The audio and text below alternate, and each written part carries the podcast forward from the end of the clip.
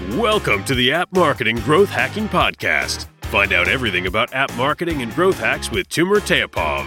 This podcast is your mobile app marketing advantage. Welcome, welcome everyone to another episode of the App Marketing Growth Hacking Podcast. And today we're going to talk about App Store optimization.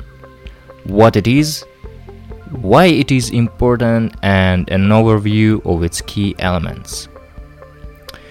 So, just what is ASO anyway? ASO stands for App Store Optimization, and it's the process of improving the visibility of a mobile app in App Store. You can think of it like search engine optimization for websites, only for the App Store instead, if you'd like. More specifically, App Store optimization is the process of ensuring that an application ranks highly in an App Store search results and in the top charts rankings. And also, it's necessary to emphasize that ASO is a long term marketing strategy that m- must be continuously monitored over the lifetime of an app. I know you can't simply pop in and do it one day and then never think about it. Because conditions on the App Store change on a daily basis, and you need to monitor your keywords rankings regularly to take proper advantage of ASO techniques.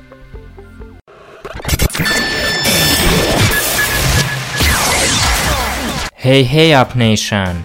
Are you interested in app downloads increase at minimum cost? Do you want to double your conversion rate on an App Store landing page? You are in the right place. Our app marketing agency help people drive organic app downloads and change the world every single day. We are focusing on our two core competencies, App Store optimization and podcasting outsourcing. App Store optimization is a crucial piece of the mobile app marketing. We will provide a service to help you rank higher in an App Store search results and increase conversion rate on an App Store landing page. Cost per install for app downloads is increasing constantly, so it's time to employ other sources. Podcasting is a huge organic source today, and there is very low competition. For instance, iTunes directory has more than 500 million subscribers. We provide the entire podcasting service for mobile apps. Visit justforward.co for more information and also get my App Store Optimization Udemy course absolutely free. justforward.co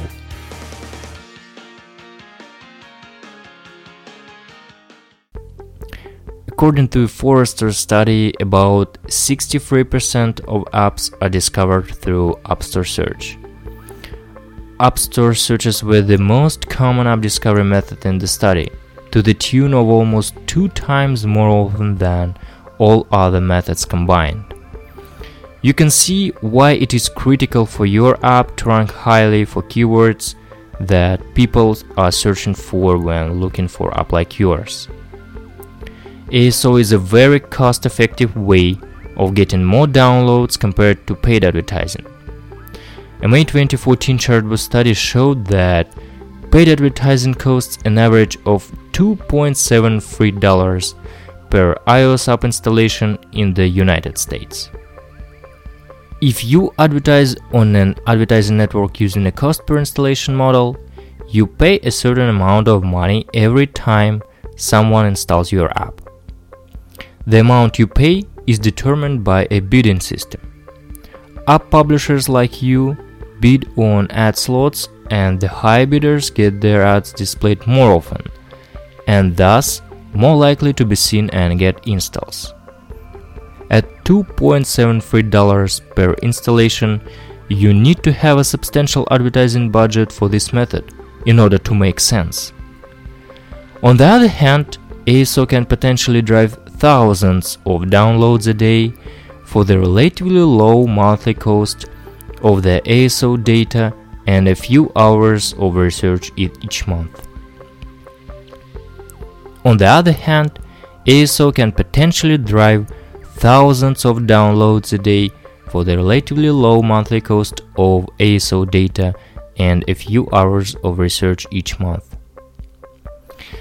Keep in mind though that as important as ASO is to the overall marketing strategy of an app and as low cost as it is, it is not a magic bullet.